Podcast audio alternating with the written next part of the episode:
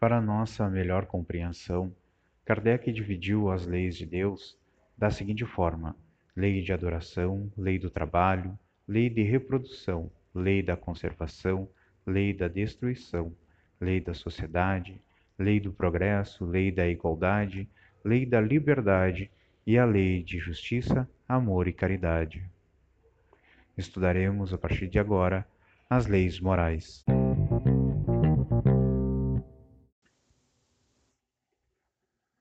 Capítulo 1 Lei Divina ou Natural Características da Lei Natural Começa na 614 e vai até a questão 618. 614. O que deve entender por lei natural? A lei natural é a lei de Deus, a única verdadeira necessária à felicidade do homem. Indica-lhe o que deve ou não deve fazer, e ele só é infeliz porque se afasta dela. A lei de Deus é eterna? É eterna e imutável como o próprio Deus. Deus pode ter prescrito aos homens, numa época, aquilo que lhes proibiria em outra? Deus não pode enganar-se. Os homens, por sua vez, são obrigados a modificar suas leis, por serem imperfeitas. As leis de Deus, porém, são perfeitas. A harmonia que rege o universo material e o universo moral é fundada nas leis estabelecidas por Deus desde toda a eternidade. Que assuntos a lei divina abrange? Referem-se a algo mais além da conduta moral? Todas as leis da natureza são leis divinas, uma vez que Deus é o autor de todas as coisas. O cientista estuda as leis da matéria, o homem de bem estuda e pratica as leis da alma. Questão 617-A.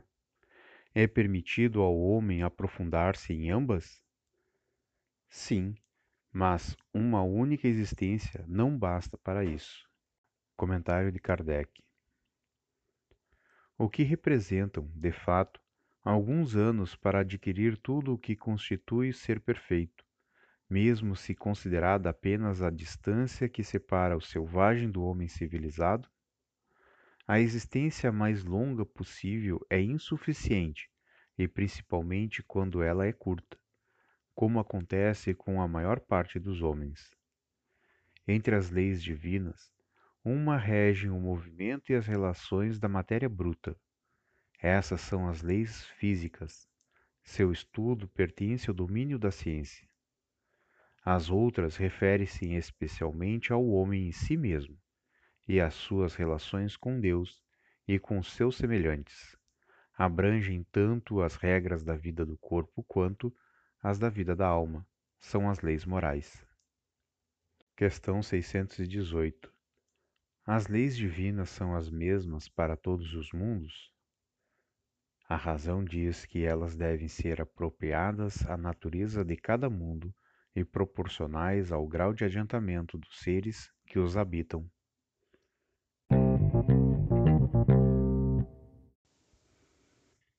Agora eu vou colocar algumas sugestões para que nós possamos vir a complementar os nossos estudos. Então, a questão 171 no próprio Livro dos Espíritos faz a seguinte questão: em que se funda o dogma da reencarnação?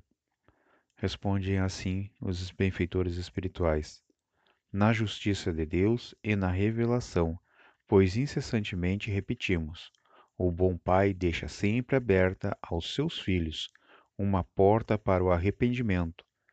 Não te diz a razão que seria injusto privar para sempre da felicidade eterna todos aqueles a quem não dependeu o melhorar-se?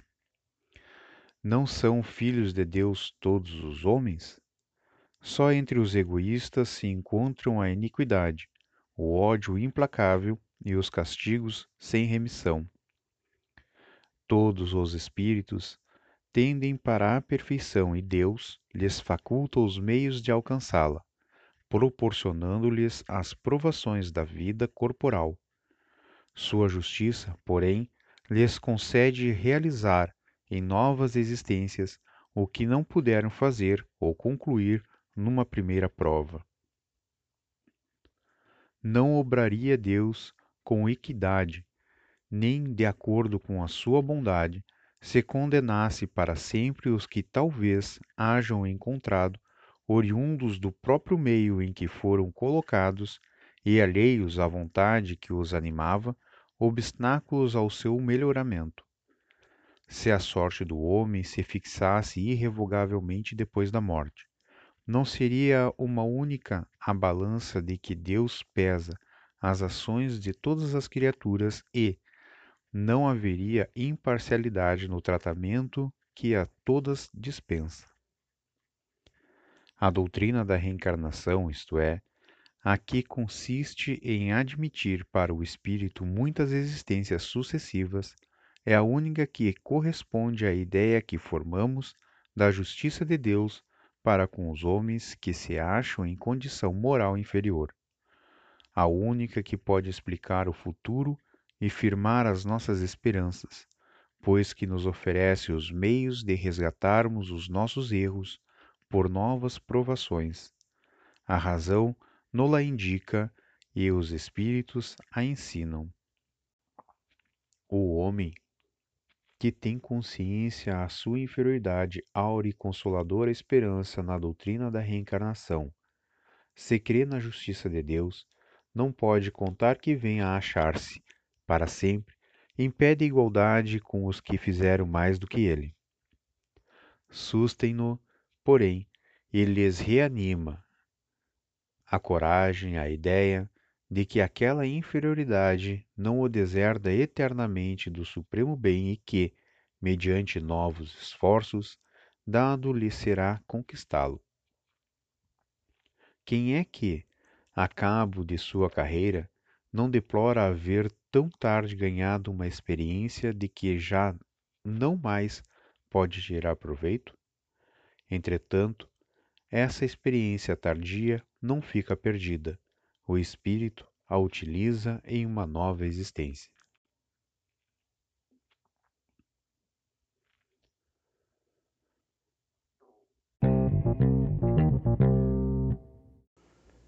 Eu gostaria agora de destacar alguns pontos, obviamente distante de ter a pretensão de esgotar todo o conteúdo, mas alguns detalhes que acredito que sejam importantes para a nossa compreensão e reflexão.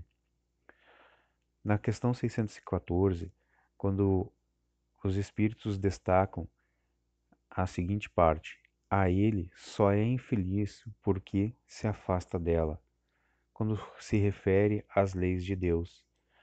Eu normalmente associo isso a uma estrada que lá está devidamente pavimentada. E nesse caminho, em determinado momento, nós decidimos nos afastar dela Obviamente que o primeiro que nós encontramos é o acostamento, que não tem a mesma qualidade da estrada onde estávamos andando. E se nós nos afastarmos um pouco mais, nós começaremos a pegar uma estrada de chão esburacada e com poucas placas de sinalização e que nós vamos muito pela intuição. E conforme nós nos afastamos dessa estrada pavimentada, é, o mesmo tempo para retornar será o tempo que nós estaremos passando novamente por todas as tribulações, por todo aquele esburacamento que tem, até retornarmos ao acostamento e novamente estarmos na estrada correta. Então, só somos infelizes quando nós nos afastamos dessa estrada, a estrada que Deus desenhou para nós, a estrada que é o caminho que nós deveremos seguir. E muitas vezes esses tormentos que nós passamos estão associados a esse distanciamento. Então, nós chamamos de ajuste com as leis divinas.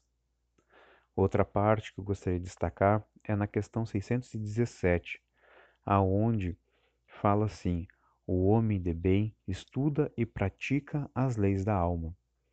É certo que a ciência tem a sua importância e nós devemos progredir intelectualmente e moralmente. A ciência física da matéria, nós aprendemos na escola, é o conhecimento técnico e ele nos ajuda a desenvolver, aprimorar as nossas almas. Mas o homem de bem também tem como é, conhecer as leis divinas, mas isso também necessita dele um estudo e a prática dessas leis divinas. Isso é imprescindível para que nós possamos continuar progredindo. Além disso, na questão 617A existe uma orientação que uma, uma única existência não basta para conhecer ambas os conhecimentos, ambas as leis. É necessário para nós outras existências. E aí vem a confirmação da questão 171, aonde nos fala sobre a reencarnação.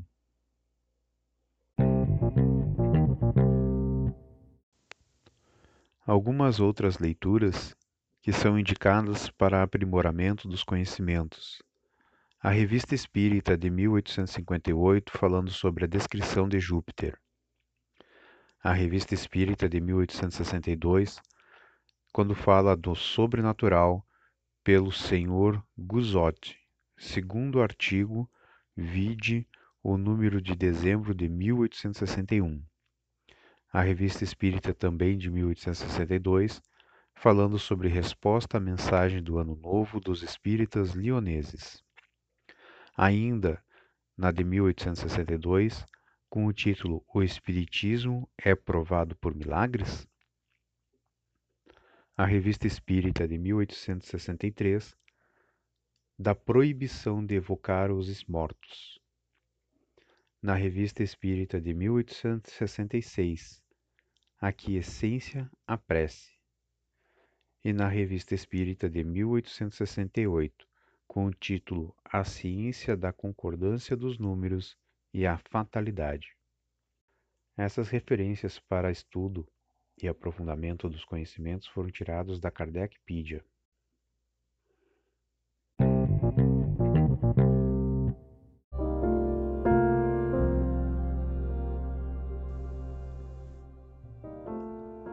Reencarnação Reencarnação é façanha, em que a vida se acabrunha, a carne nos pega a unha, na treva em que se amaranha e surge esta coisa estranha. Cada qual é testemunha do passado que se empenha, do presente que se apanha. Feliz de quem componha a estrada clara e risonha do bem que a salva e empenha. Alma que ao corpo se aninha, serve, segue e vai a linha, ou recua e leva a lenha. Poesia de Alfredo Nora, no livro Poetas Redivivos, de Francisco Cândido Xavier.